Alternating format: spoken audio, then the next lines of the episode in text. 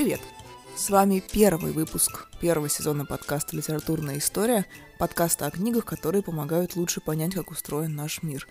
Меня зовут Маша Смирнова, я ведущая авторка этого подкаста, и в первом выпуске я расскажу вам о том, чему будет посвящен подкаст в целом, каким будет его первый сезон, как родился его замысел, и, наверное, немного расскажу о себе – я подозреваю, что моими слушателями, во всяком случае поначалу, будут люди, которые так или иначе знают меня лично, но представиться все равно кажется мне не лишним и объяснить, почему я вообще считаю себя вправе говорить о литературе с какой-то более или менее экспертной точки зрения. Ну что ж, поехали!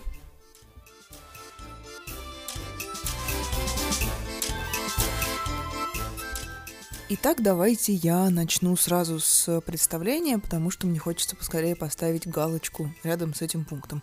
Я вообще не очень люблю говорить о себе. Я закончила факультет журналистики МГУ, а потом аспирантура при нем же на кафедре зарубежной литературы. А моя кандидатская диссертация, которую защитила, кажется, в 2013 году, у меня нет, к сожалению, документов под рукой, была посвящена публицистике Курта Вонигута, и формально я специалист по американской литературе. Отдельно о Вонигуте у нас пойдет обязательно речь в первом же сезоне подкаста. Но я преподавала не только американскую литературу, а зарубежную литературу 19, 20 и 18 немного веков на том же журфаке. Ну, где-то пять лет я этим занималась. Тут, наверное, сразу стоит еще сделать ремарку, что в мои годы это был немного другой журфак, э, начальство которого не ставило подписи под всякими сомнительными письмами.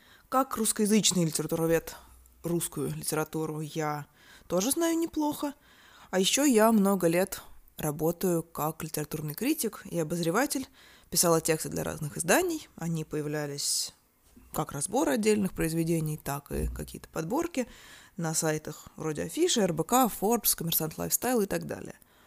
Поэтому в современном литературном процессе я тоже довольно неплохо ориентируюсь. Ну и вообще я очень много читаю. Большую часть свободного времени я читаю. Теперь давайте поговорим о названии подкаста «Литературная история». В него вложено сразу три смысла. Во-первых, предмет, который я вела на факультете журналистики, так и назывался – «История литературы». Я довольно сильно соскучилась по преподаванию и рада хотя бы в форме подкаста эту свою деятельность восстановить. К сожалению, я подозреваю, что в ближайшие годы преподавание литературы, гуманитарных дисциплин, да и технических тоже, в России ждет довольно печальная судьба – Поэтому я буду очень рада, если мой подкаст станет не только развлекательным контентом, но и источником знаний для кого-то, кто захочет узнать больше о мировом литературном процессе от адекватного преподавателя. Я, наверное, не претендую на какую-то исключительно глубокую экспертизу, но на адекватность я претендую совершенно точно. Второй фактор, под влиянием которого я решила назвать подкаст именно так, заключается в том, что, по-моему, история и литература связаны самым тесным образом. Даже так. Одно без другого, на мой взгляд, совершенно немыслимо. Самые великие книги почти всегда рисуют нам портрет эпохи. Они написаны под влиянием страхов и чаяний, которые царили тогда в обществе. Как «Красное и черное» — это не просто история – амбициозного выходца из низов, так и «Москва-петушки». Это не просто рассказ об алкоголике-интеллектуале. Чтобы глубже понять смысл произведения, обязательно нужно знать, кем, когда, при каких обстоятельствах, какую эпоху, при каких политических силах они были написаны. И я в своем подкасте буду рассказывать и историю создания книг в том числе. Конечно, бывают исключения, есть великие произведения, в которых частная история совершенно явно заслоняет собой общий план. Это можно сказать, например, о новелле «Смерть Венеции» Томаса Манна, горячо мною любимой. Кстати, все произведения, которые я упоминаю, я буду указывать в описании выпусков. А еще у подкаста есть Инстаграм, я тоже его э, упомяну где-нибудь. Он так называется «Литературная история». Если вам помимо Инстаграма захочется, чтобы я выкладывала какие-то сопутствующие материалы в другую соцсеть, например, в Телеграм, обязательно напишите. Так вот, о связи литературы и истории. Даже если мы берем книгу, которая на первый взгляд кажется скорее оторванной от реальности, чем приближенной, если начать ее анализировать, часто оказывается, что это все-таки не совсем так. Причем речь идет далеко не всегда об истории человечества. Это может быть, например, история культуры. Недавно я прочитала довольно увлекательную книгу Антонио Муниса Малина, это испанский автор, а, которая называется «Зима в Лиссабоне». Это такая красивая, очень атмосферная, любовная история, которая на первый взгляд кажется, ну, абсолютной фантазией, не имеющей ничего общего с реальностью. Но при этом, если попытаться проанализировать эту книгу, посмотреть на нее в приближении, оказывается, что Малина писал не что-нибудь, а нуар. И по этой книге можно буквально изучать нуар не только как литературный, но и, например, как кинематографический жанр. Ну и, наконец, подкаст называется «Литературная история», в том числе потому, что иногда, чтобы не казаться совсем уж занудой, я буду рассказывать какие-то байки из своей 36-летней жизни, которая так или иначе вращается вокруг литературы, и из жизни писателей, о которых буду говорить. Теперь о концепции подкаста. Он будет разбит на сезоны, каждый сезон будет тематическим – и я планирую записывать где-то по 10-15 выпусков в зависимости от обширности темы и от того, насколько глубоко я хочу в нее закопаться.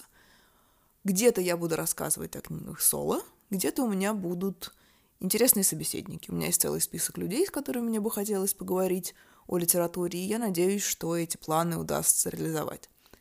Вообще, я задумала делать свой подкаст еще в прошлом году, и тема первого сезона должна была быть другой – я не буду спойлерить, потому что я обязательно к ней вернусь, уже к этому готовлюсь. Но потом случилось 24 февраля, и я поняла, что сейчас нет литературы более важной и актуальной, чем литература антивоенная. Поэтому первый сезон моего подкаста будет посвящен литературе о войне. В описании сезона я называю все книги, которые в нем будут разбираться антивоенными, и в целом это так, но, конечно, есть нюансы. Вообще война стала популярным литературным сюжетом отнюдь не вчера. Она была им еще у истоков современной цивилизации. Наверное, это отчасти объясняется тем, что в прошлом люди в принципе воевали несколько чаще, чем сейчас. И война была гораздо более популярным сюжетом и повседневной жизни, не только литературы. Илиада Гомера, Энеида Вергилия, предание о короле Артуре – все это тоже так или иначе произведения, которые крутятся вокруг темы войны. Троянки Еврипида – одно из самых мощных высказываний о войне, относящихся к древнему миру. Средневековые рыцарские романы, Генрих V Шекспира – это произведения, которые уже несколько ближе к нашему миру, к современности, но война и в них занимает одно из центральных мест. Потом уже существенно позже были и «Пармская обитель» Стендаля, и «Алый знак доблести» Стивена Крейна, и, конечно, «Война и мир» Льва Толстого, та самая, в которой главы о войне многие с энтузиазмом пролистывали, чтобы следить исключительно за любовной линией. При этом, конечно, нужно понимать, что антивоенная литература в нашем нынешнем представлении сложилась уже в XX веке, после Первой и Второй мировых войн – и этому есть несколько вполне логичных объяснений, первое из которых, разумеется, количество жертв. Когда мы смотрим историческое кино, в котором изображена та или иная война прошлого, нас часто потрясает и отталкивает то, с какой фанатичной жестокостью, с какой кровавостью люди убивали друг друга. Само по себе словосочетание «столетняя война» внушает какой-то трепет и недоумение, потому что, ну, как можно воевать целых сто лет? Строго говоря, Столетняя война длилась не сто лет, а даже немного больше. С 1330-х по 1450-е годы в ней принимали участие Англия, Франция и их союзники. Но, разумеется, это не была война нон-стоп от звонка до звонка, это был просто цикл столкновений. Более того, любой историк скажет вам, что в этих войнах прошлого, якобы варварских, ну и не якобы, иногда они правда были варварские, погибало на самом деле значительно меньше людей, чем в войнах якобы цивилизованных, которые велись уже в 20 веке. И объясняется это очень просто. Новым технологичным оружием, которая способна убить гораздо больше людей за один раз, десятки, тысячи людей, чем пушки, мушкеты и тем более там ножи, которыми орудовали люди в совсем древние времена. С другой стороны, все те же новые технологии позволяли и до сих пор позволяют более эффективно получать и распространять информацию о войне. Многие писатели сами отправлялись репортерами на фронт и создавали свои книги на основе собственных впечатлений собственного опыта. Ну и, наконец, по мере того, как общество становилось все более и более цивилизованным и развитым, люди приходили к выводу, что в мире, где есть дипломатия, где есть множество способов для двух или нескольких стран разрешить свои противоречия без кровопролития, без человеческих жертв, без разрушений, без кризиса, без беженцев. Так вот, в таком мире агрессивная война совершенно недопустима. В том смысле, что люди должны сделать все, чтобы войны не допускать. Увы, в этом году нам всем выпал трагический шанс узнать, что далеко не все люди понимают недопустимость войны, особенно в условиях, когда воюешь не ты лично и даже не человек из соседнего подъезда, а какой-то парень из далекой республики. Поскольку войны велись и, к сожалению, продолжают вестись в самых разных уголках земного шара, география антивоенной литературы тоже чрезвычайно обширна. Да, мы можем выделить несколько центров, в которых больше писали книг о войне. Это Советский Союз и Россия, это Европа и это США. При этом надо понимать, что расклад сил именно таков, главным образом потому, что литературы этих регионов – больше, если их сравнивать с литературами каких-то других регионов. При этом пытаться в рамки одного сезона подкаста уложить рассказ об антивоенной литературе там в десятках стран, к примеру, это все-таки задача довольно неподъемная, и она, наверное, больше подходит для книги или, например, какого-то университетского спецкурса. Поэтому, выбирая произведения, о которых мне бы хотелось подробнее поговорить в рамках этого сезона, я ориентировалась в первую очередь на те, которые помогут нам понять, как мы, россияне или европейцы, восточные европейцы, называйте это как хотите, пришли к тому, что мы имеем сейчас. Кроме того, мне очень хотелось найти произведения, которые говорят о самых разных стадиях войны – не только о непосредственно боевых действиях, но и о том, что предшествует войне, и о том, как люди живут после войны. Я обещала какое-то количество занудства, поэтому, наверное, самое время немного поговорить о жанрах. Вообще мы привыкли к тому, что книги о войне часто относятся к эпическому жанру. А, тот же роман «Война и мир», который я уже упоминала, это такая классика в этом смысле. Но на самом деле писать о войне можно как угодно, в каком угодно жанре, начиная с поэзии, продолжая документальной повестью, заканчивая мангой. На меня, например, гораздо большее впечатление производят камерные произведения о войне. Об отдельных книгах мы, конечно, с вами еще поговорим и скажем много слов. Но тут мне хочется вспомнить фильм Тома Финланд. Это работа финского режиссера Домы Карукоски, которая посвящена, собственно, а, Тоуку Лаксонену, которого все знают как Тома Финланд. Это знаменитый художник, график, рисовальщик, который оказал огромное влияние на развитие мировой гей-культуры. Так вот, в этом фильме в том числе упоминается, что в 1940 году он был призван в армию и пошел воевать в советско-финской войне. И там есть буквально несколько совершенно крошечных эпизодов, посвященных войне, но они сняты так ярко и в то же время так деликатно, что больше, в общем-то, ничего и не нужно. При этом там нет ни крови, ни сражений, а просто несколько минут о том, как жили на фронте солдаты через что им приходилось проходить. И мне кажется, что самая совершенная антивоенная литература, она выглядит примерно так же, использует примерно такие же приемы. Есть еще один крайне любопытный пример, на этот раз уже из литературной сферы, которая ближе к теме этого подкаста, был такой потрясающий американский писатель и журналист Амброс Бирс, из которого потом вырос, например, Лавкрафт. Бирс писал страшные, даже хоррор-рассказы, я бы так их назвала, и местом действия всяких пугающих, необъяснимых, мистических событий в его прозе очень часто становились поля сражений гражданской войны в США 1960-х годов. Один из моих любимых рассказов у Бирза называется «Чикамога». В нем речь идет о мальчике, который заблудился в лесу, ему там встретились совершенно удивительные, страшные существа. Я приведу небольшую цитату этого рассказа с сокращениями. Внезапно он увидел перед собою странный движущийся предмет. Не то собаку, не то свинью, что именно он не знал. Возможно, впечатлительный ребенок уловил в неуклюжей, переваливающейся поступе животного нечто знакомое. Не успело оно приблизиться настолько, чтобы окончательно разрешить сомнения мальчика, как он увидел, что вслед за ним ряд за рядом движутся еще такие же существа.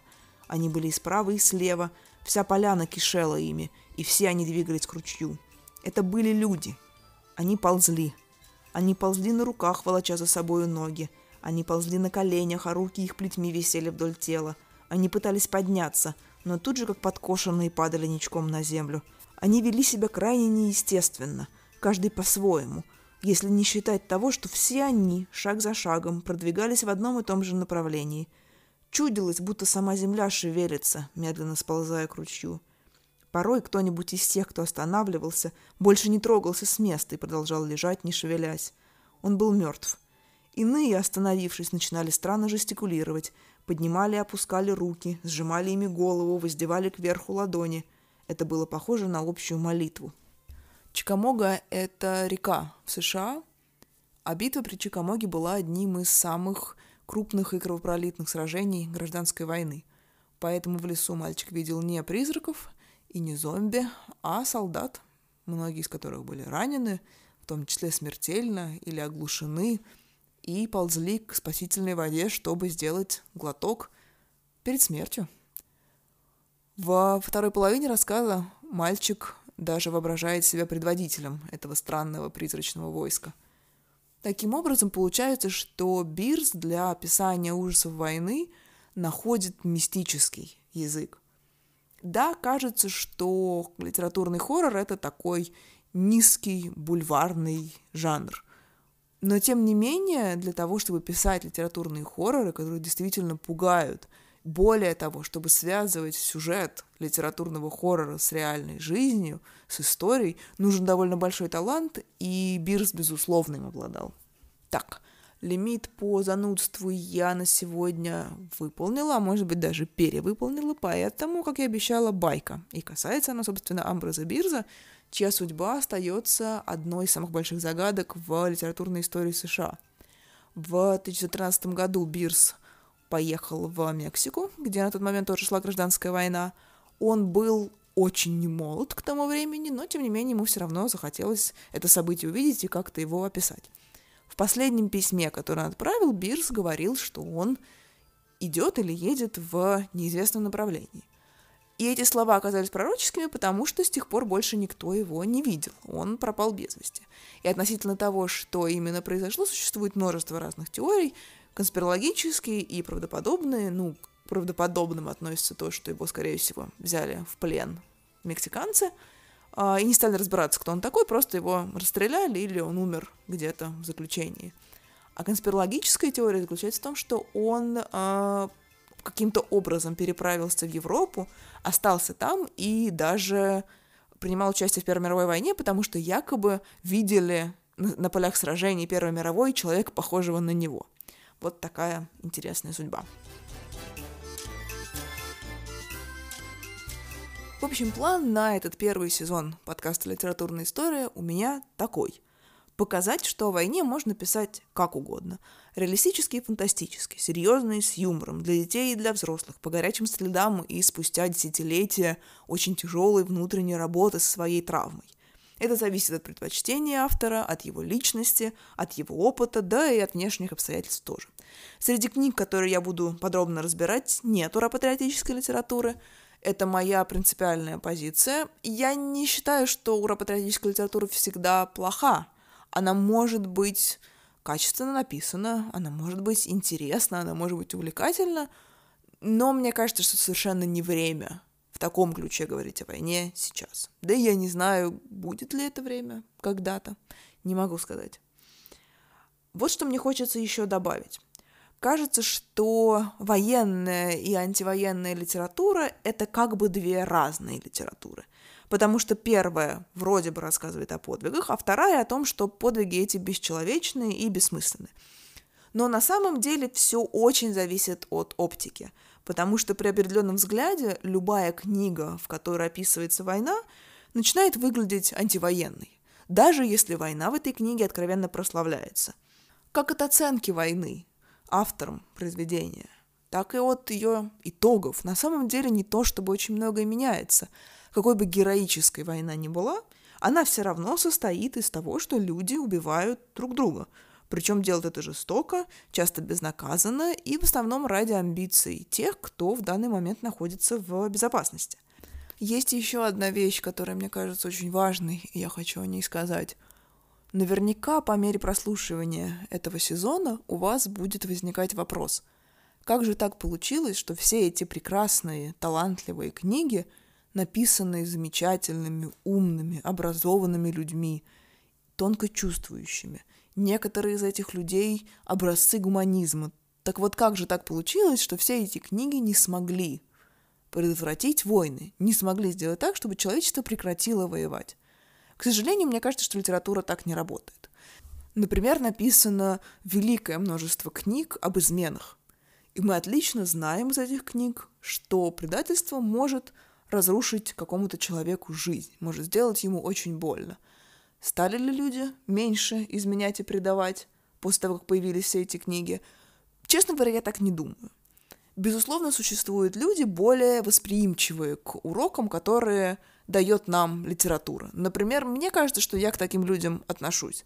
Но моя жизнь, в принципе, литература-центрична. И это не хорошо и не плохо. Да, те антивоенные книги, которые я читала, безусловно, повлияли на мои взгляды.